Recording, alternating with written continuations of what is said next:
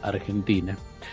Vamos a hablar con, una periodista que apreciamos mucho y, en esta casa y por supuesto por su larga trayectoria y que siempre nos ayuda a entender. Y quiero tratar de entender junto a los oyentes y, y a mi compañera Gisela Larsen la lectura política de este lado, esta renuncia de Martín Guzmán. Ayer eh, en la tarde yo estaba escuchando la radio, o sea que no tenía la pantalla partida, como dijo Gisela, que de un lado estaba Cristina y del otro la renuncia de Guzmán, sino que estaba escuchando la radio con atención a, Cristina, que estaba eh, dando un discurso, por cierto, fuerte. Y luego leí un, un tuit, un tuit que, que para mí resumía todo lo que estaba sucediendo. Ella, el tuit es de Mónica Gutiérrez, estamos en comunicación con ella. Y el tuit de Mónica textual es que alguien le avise a Cristina Fernández de Kirchner que después de aniquilar lo que quedaba de Alberto Fernández, ahora es responsable absoluta de lo que venga por adelante. Mónica Gutiérrez, ¿nos escuchás? Sí, claro que te estoy escuchando, Santiago, gracias. Bueno, primero gracias por la presentación, yo también muy contenta de estar en Millennium, una radio tan tan tan libre, tan tranquila, en el sentido de que uno puede trabajar en paz, eh, sin condicionamientos. Mira, eh, sí, yo lo primero que se me ocurrió, yo, yo estaba escuchando como vos el sábado el discurso de Ensenada, lo estaba escuchando con mucha atención porque uno lo pretende decodificar de estas cosas que se van diciendo, de estas escenas gigantescas que arma la política, en, torno a las cuales se, se, monta tanta expectativa, tratando de ver qué quería decir Cristina, hacia dónde quiere ir, porque la verdad es que son los elementos que vamos teniendo los periodistas, las conversaciones en off y lo que podemos inferir de un cuadro de situación que a veces yo siempre digo, Santiago, es, es, más importante decodificar lo que pasa desde el punto de vista psiquiátrico, psicológico, que estrictamente político, porque estamos frente a conductas que son muy especiales. Y, Cristina arrancó hablando de la reunión con Melconian, esta reunión por la cual Melconian fue tan vapuleado, y lo primero que hizo ella fue decir que la gente de la Mediterránea y de Melconian le pidió a ella la reunión no que ella lo llamó a Melconian para hablar, e inmediatamente que dijo esto también dijo que no está nada de acuerdo con lo que habló con Melconian, que lo escuchó porque escuchó a todo el mundo, pero que no estaba de acuerdo, con lo cual ya ella dio una pista de para dónde eh, se supone que ella se espera que este gobierno vaya. Ahora, la realidad es que eh, al gobierno lo dejó sin sustento. Ya, ya lo viene minando a Alberto Fernández desde hace muchísimo tiempo, Cristina, su gente. En la semana el que le plantó la banderilla final fue eh, eh, La Roque, el Andrés del Cuervo La Roque, que es el segundo de la cámpora, y que es un tipo que cuando habla piensa antes de hablar, ¿no? Es que se le escapa en una nota una cosa. Él dijo la fase de la moderación está terminada. Entonces, eh, lo que vino y lo que ocurrió después hay que entenderlo también en este contexto, porque ahora hay una nueva ministra, eh, o una nueva ministra de Educación, como prefieras que te lo diga en, en el idioma inclusivo o no inclusivo. La realidad es que todo lo que pasó en el fin de semana nos pone en la pista de esta esta nueva ministra viene a caballo de una decisión de Cristina Fernández de Kirchner y que el presidente no tiene poder efectivo, no está mm. ejerciendo la presidencia. Esta es la realidad. Entonces, por eso es que yo levanté ese tweet, que fue lo primero que se me ocurrió, es decir, bueno, a partir de ahora, lo que pase con los próximos meses, cómo se llega al 23, el destino de todos nosotros, Cristina es responsable en primera línea. A pesar de que en los últimos meses, cuando digo Cristina, digo Cristina, Máximo, todo lo que es el mundo, el planeta acá, pero muy especialmente ella, porque la verdad es que hasta aquí ellos trataron de, estar dentro de una oposición dentro del oficialismo, como en una clandestinidad oficialista, como una manera de despegarse de las consecuencias sobre la vida de la gente con la que se va a llegar al 23 y probablemente con escasas posibilidades de ganar las elecciones, por no decir ninguna. Mm. Pero la, la, realidad es que a partir de ahora, al poner en acto de esta manera su poder efectivo sobre la figura del presidente, me parece un, ya a esta altura que obra por cuenta y gracia de Cristina en todo momento, en, en, una, en una imagen que parece que estuviera abducido por la, por la vicepresidenta, me lo tiene que decir por la presidenta, ya está, ella es la responsable de todo lo que venga. Y, y, creo que todos tenemos que tenerlo claro. A ver, yo lo tengo claro de siempre, pero digo, ahora esto se pone en alto. No sé cómo lo ven ustedes. No, no, yo, yo después de leer tu tweet y, uno comparte, eh, sobre todo leí las, mucho de las redes, algunos comparaban, me va a servir esto conversarlo con vos porque lo viviste, con, bueno, es hora que Alberto dé un paso al costado y la deje a ella adelante, un poco en línea con lo que vos decís, y renuncie, ¿no? Porque sería un camino digno. Algunos comparaban, bueno, tiene la debilidad de Alfonsín, pero Alfonsín tuvo la dignidad de renunciar. Yo en un momento de la tarde dije, bueno, la verdad, un Alberto Fernández, un presidente de esta debilidad, no nos sirve. Porque, porque cuando uno es presidente se cuida mucho más que cuando uno está atrás manejando a un presidente que no tiene poder. Sí, la verdad es que no no sé lo que debería ser. No, yo no soy quien para pensar en, ni darle ninguna instrucción al presidente. La realidad es que hoy es una figura que, eh, que está totalmente desdibujada y, yo a veces a mí me preguntan, este, yo he tenido mucho trato con Alberto Fernández siendo jefe de gabinete, antes cuando era jefe de campaña de Kirchner siendo jefe de gabinete y después cuando dejó y es una persona que he tenido un aprecio personal grande, he tenido un vínculo como fuerte, pero con aprecio. Pero la verdad es que hombre yo ya lo desconozco, y lo desconozco porque es una persona que está como enajenada en otra persona. Está bien, Cristina le dio la oportunidad, llegó a la presidencia así como una cosa rara, pero pero una vez que estás ahí y que tenés el poder, tenés que ejercerlo, porque eso asumido una responsabilidad enorme. Y evidentemente no puede, porque antes de llegar a este sábado, yo te diría, ¿cuántas veces la gente que rodeaba, que fue rodeando sucesivamente a Alberto, y que fue tratando de armar una suerte de albertismo, de acompañarlo, de esto y lo otro, esperaba de él que tomara determinadas decisiones en tiempo y forma, tratando de tomar alguna, de equilibrar el, frente de todos, despegar un poco de la presión cristinista. Bueno, todos los que estuvieron esperando están sentados, va, mejor dicho, ya se fueron. Estuvieron sentados un rato largo esperando decisiones de Alberto.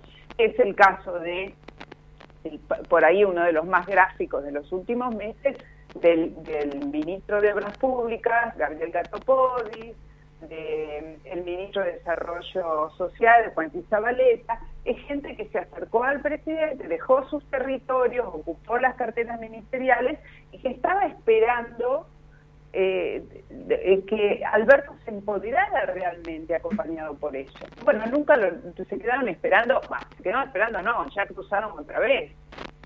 Mm. Porque nadie quiere perder su capital político ni su territorio, es lo que está pasando también con gobernadores y todo lo demás, que vuelven a realinearse detrás del que tiene el poder, que es Cristina. Te puede gustar, no, es ella. Ahora, después eso le alcanza para ganar el 23, no, no sé a partir de ahora, todo lo que pase va a la cuenta de ella. Es mi, es mi mirada, ojo, es mi análisis. Ahora, si, si, si algo se resuelve, se resuelve diciéndose Alberto, no lo sé.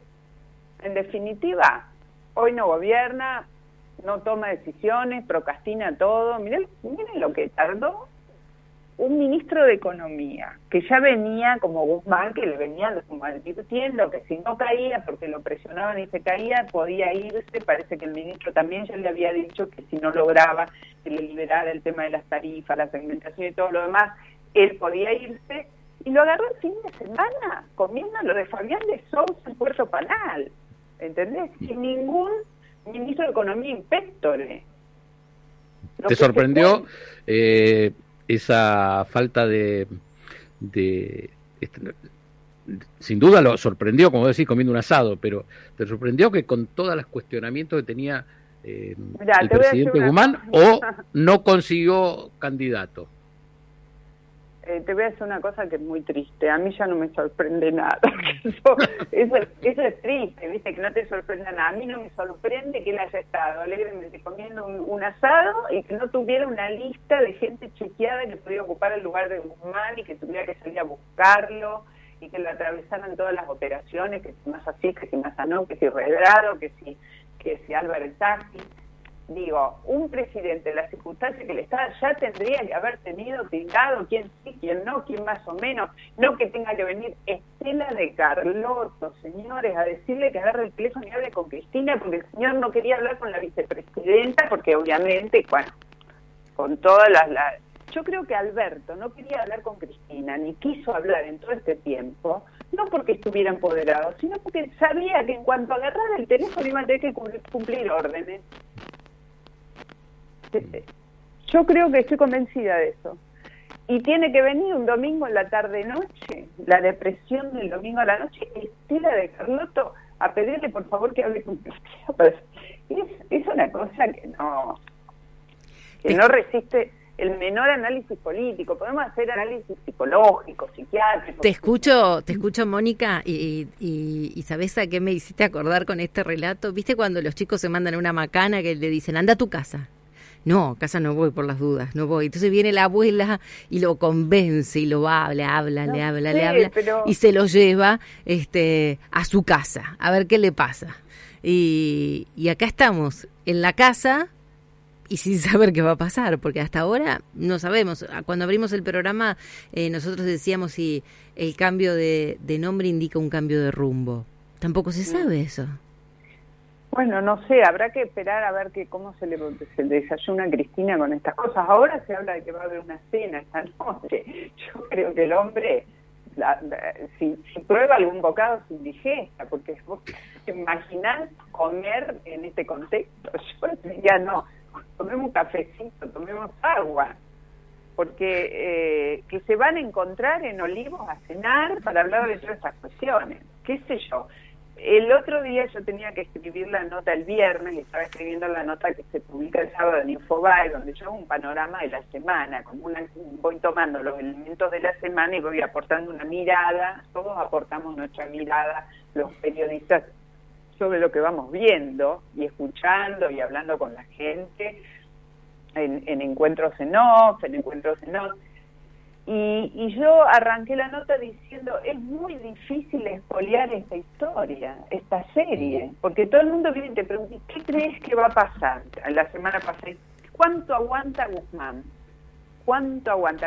El mismo sábado a mediodía yo estaba en un almuerzo familiar y alguien de, mi familia que es economista me dice, ¿cuánto creemos que aguanta Guzmán? Y yo le dije, mirá, julio, agosto, y no pasaron cuatro horas.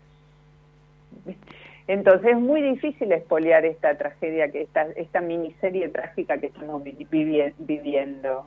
Y no se la puede expoliar porque los desenlaces no tienen que ver con la lógica, tienen que ver con, con conductas, con situaciones, con escenarios, con caprichos, con una cosa central, ganen o mueran, que es lo que dijo Pérsico, lleguen al 23, ganen o muera.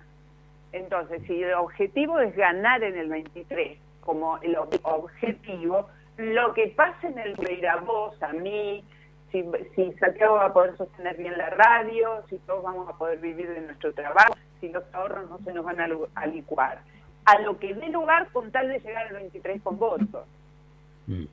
Te tengo que preguntar si estabas muy mezquina de la política, muy, muy, muy rapaz. Mónica, hablando de mezquino, te estaba, me dijiste que estabas escuchando la radio.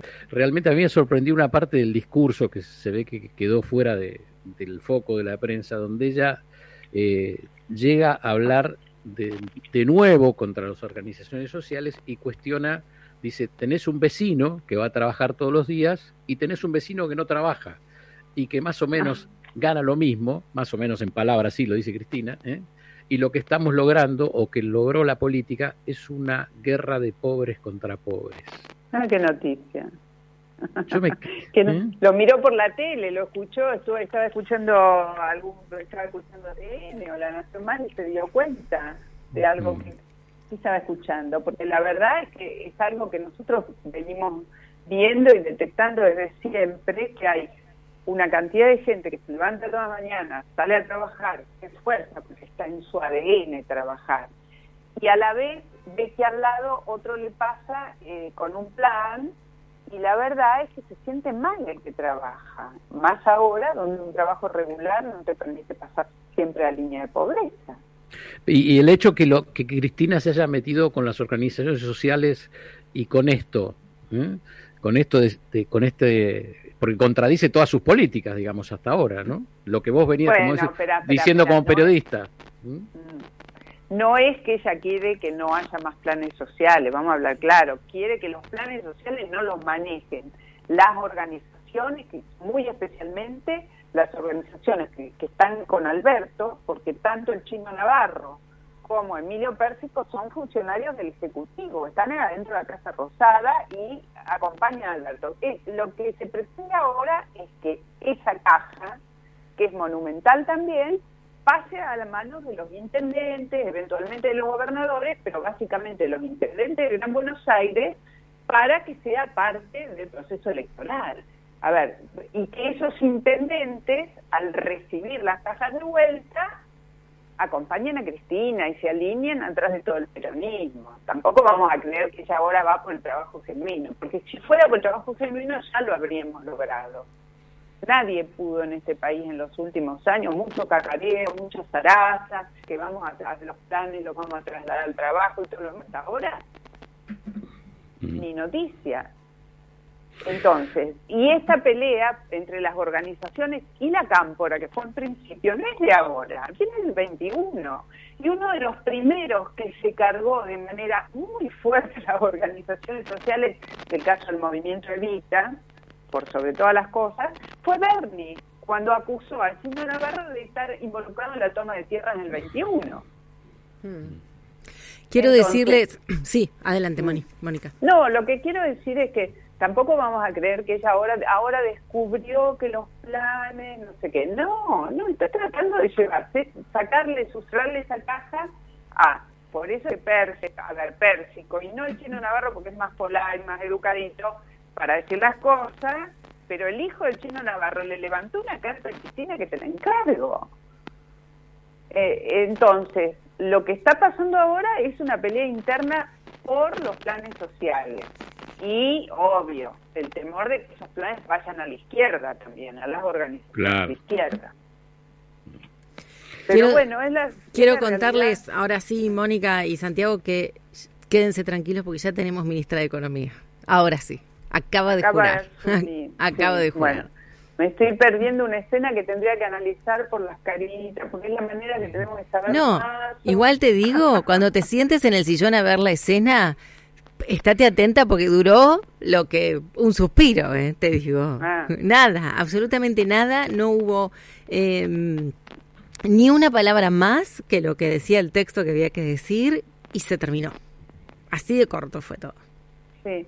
Bueno, los mercados ya le han dado la bienvenida a, a La verdad que se lo han dado, el comportamiento del dólar, todo hoy, a pesar que, que en Estados Unidos no hay movimiento hoy por la fecha eh, ha sido un tembladeral todo el día. Ahora no sé cómo se mm, terminó cerrando y todo lo demás. Pero bueno, y el desconcierto, el enorme desconcierto que hay en la calle. Sí, tremendo. porque también hay que explicarle algo a la gente que por ahí no está en el día a día de la economía, ¿no? Si vos sos un, tenés un negocio, el que sea, y estás vendiendo productos que o son importados o están hechos con insumos importados, estás en vísperas de algo que podría ser una, devaluación que haga el mercado, con un dólar que, con este comportamiento, eh, retenés tu producto y tu stock, porque si lo vendés al precio de la semana pasada, la semana que viene te vendiste todo y no lo podés reponer y tenés que bajar la persiana. No es que la gente sale a remarcar porque es ambiciosa, especulativa y todo lo demás. Porque sensata y se da cuenta, si yo hoy liquido todo mi stock a precio del, de, con el dólar de la semana pasada, Hoy en muchos lugares no te vendían, decían que no tenían precios, se cayeron los sistemas de los bancos, se demoraba porque quería entrar a la plataforma y tardaba una eternidad. Sí, estuvo todo trabado, complicado. Y otra cosa más, el que tenía un peso y lo, y lo podía mover de su banco, este fin de semana salió a reventar tarjetas. Por, eh, me contaban que los, los shoppings grandes eran un hormiguero de gente tratando de comprar lo que sea eh, con tal de, de, deshacerse de los pesos, ante la perspectiva de que mañana no van a valer nada. Entonces, así no se puede vivir. No hay posibilidad de planificar nada. Yo le preguntaba, no me acuerdo a quién, con tanta gente que uno habla, ¿vos sentís que podés planificar algo? A ver, yo les pregunto a ustedes, ¿ustedes pueden planificar? Supongamos que uno tiene un restito de plata, el que sea. ¿Puedo planificar un pequeño viaje, una escapada de fin de semana?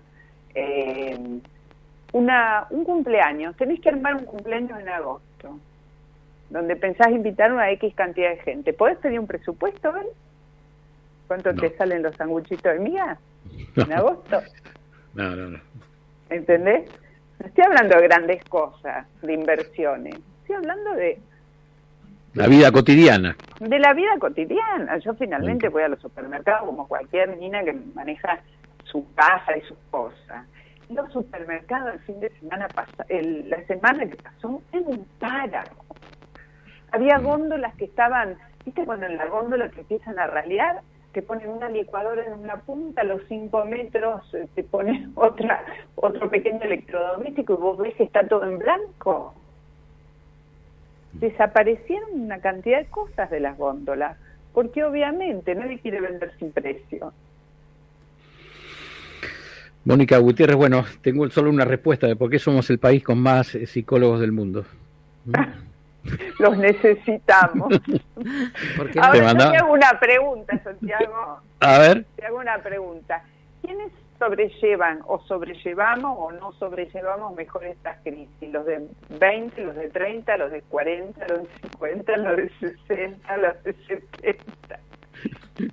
Bueno, a ver, pues, creo que de los eh, cuarenta y pico para arriba eh, ya uno se vive preocupado, como decís, y angustiado, ¿no? Y, mm. perdido. Y cuando más grande, peor porque está la frustración, ¿no? Decir, esto se repite de vuelta, otra más, ¿viste? No sé, por lo menos es mi, mi percepción de, mm. de la realidad. Por ahí vos que tenés, eh, como yo, chicos más, más, más chicos, más adolescentes, no tan adolescentes, ¿no? Pero digamos, ya lo ven de otra manera, ¿no? Mm. Yo este fin de semana estuve con una, una persona, una mujer de la mediana edad, que pactó la compra de un auto para este lunes y cambió los dólares el, el mm. viernes. Y tiene los pesos en la mano. ¿Entendés? Yo eso nada que agregar, nada que agregar. Era muy chiquita, pero yo me acuerdo del Rodrigazo. Yo me acuerdo del Rodrigazo, era muy chiquita, mm. pero me acuerdo donde vos vendías un auto el viernes y el lunes, no el lunes no, el sábado a la mañana, con la plata del auto, te comprabas un traje. Esta es la realidad de la Argentina. Pero bueno, nada. Mónica Gutiérrez, un placer como siempre. ¿Chise? Quédense ahí, a ver, quédense ahí y vemos si podemos hacer una lectura a la distancia sin ver los gestos, a ver. A ver.